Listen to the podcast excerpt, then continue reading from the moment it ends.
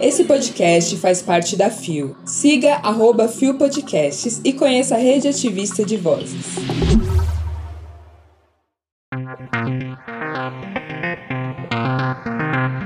Justiça determina que Otávio Facuri faça campanha contra homofobia. Pesquisa da Espro aponta que jovens LGBT omitem a sexualidade da igreja e da família. Anitta estará na próxima temporada de Elite. Quarta-feira, 7 de dezembro de 2022. Hoje é Dia Nacional da Assistência Social. Olá, eu sou Nara Lívia e este é mais um Bom Dia Bicha. Levanta, viada, vamos assistir! O seu podcast diário de notícias sobre as comunidades LGBT QIAP+. Seis e ônibus. Deu na revista Fórum. Bolsonarista que atacou senador gay terá que fazer campanha contra homofobia. Publicado em 1 de dezembro de 2022 por Henrique Rodrigues.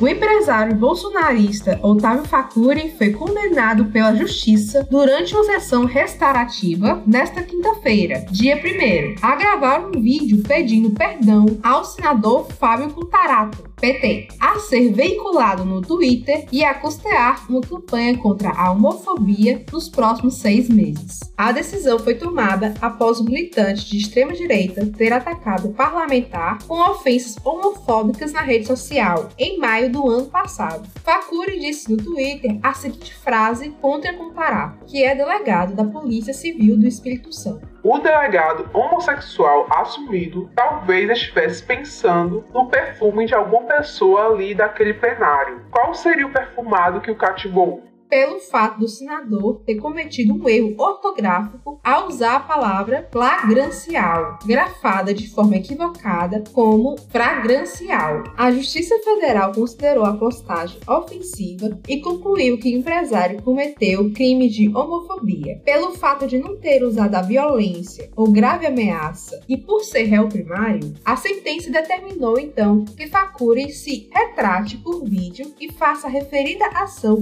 anti-homofobia no próximo semestre. Passou um ano para a criatura ser obrigada a fazer só um vídeo e uma campanha que não convence ninguém. Você não se enxerga, não, gata? Confesso que achei pouco. Eu tô indignado! Muitos dos crimes cometidos contra a população LGBTQIAPN+, não tem uma punição clara na legislação. E aí cabe a quem julgar o caso avaliar qual é a punição. Mas assim, um vídeo, uma campanha, achei pouco, achei muito pouco.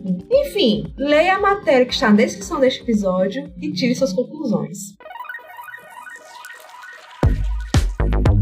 Deu no Week Queer. Jovens LGBT omitem a sexualidade da igreja e da família, diz pesquisa.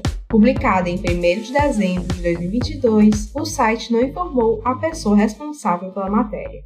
O ESPRO, Ensino Social Profissionalizante, apresentou os resultados da primeira edição da pesquisa de diversidade jovem, cujo objetivo é mapear as preocupações e conflitos dos jovens brasileiros com relação a temas como etnia, orientação sexual, identidade de gênero, PCDs e religião. Os números evidenciaram que as igrejas e os ambientes familiares são os mais repressivos quando o assunto é sexualidade. Para 74% dos bissexuais e 86% dos homossexuais, falar de diversidade na igreja que frequentam não é uma opção. Já para 43% dos homossexuais e assexuais, 47% dos bissexuais e 54% dos pansexuais e trans não binários, o melhor é omitir a própria sexualidade e ou identidade de gênero em reuniões de família.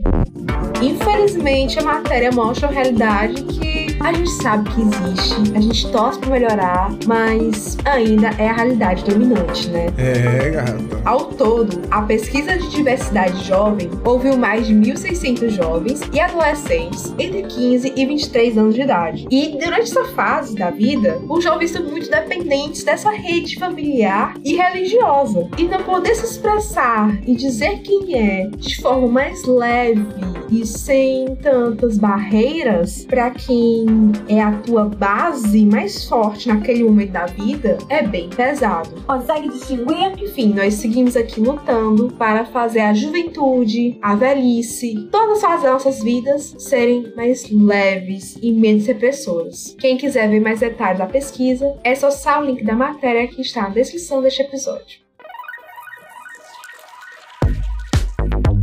Deu no Gay Blog. Anitta fará parte do elenco da próxima temporada de Elite, afirma colunista. Publicado em 3 de dezembro de 2022 por David Pazar.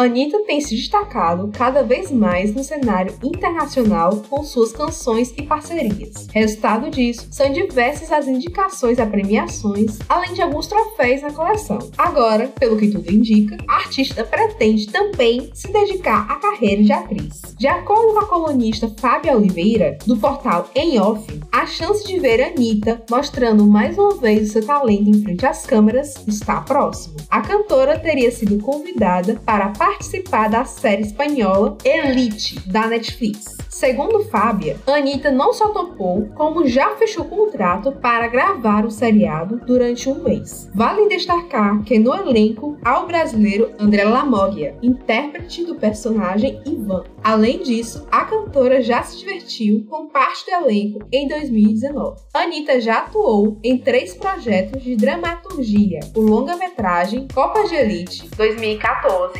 interpretando a repórter Helena, o Anjo Solares no filme Didi e o Segredo dos Anjos, 2014. E em 2020, viveu Sabrina, uma fã de Ryan, Thiago Martins, na novela Amor de Mãe.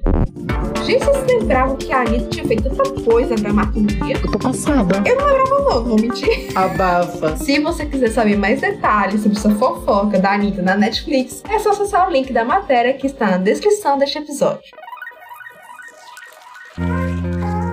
Chegamos ao final de mais um Bom Dia Bicha. Churrasquinho, cervejinha gelada e vamos dar O o Bom Dia Bicha tem identidade visual, edição e produção de Rod Gomes, idealização de GG, pesquisa e roteiro de Zé Henrique Freitas, que também apresenta juntamente com Rod Gomes, Isa Potter, Bia Carmo e eu, Nara Lívia. O programa integra a Fio Podcasts. Conheça os outros programas da Rede Ativista de Vozes. E não deixe de nos visitar e de nos seguir nas nossas redes sociais. Os links para as redes e para as matérias que você ouviu neste episódio estão na descrição. Lembrando que amanhã tem mais Bom Dia Bicha a partir das 6 da manhã com Isa Pop. Um cheiro no coração de vocês e vai Brasil! Brasil! Vai Brasa! Vamos essa!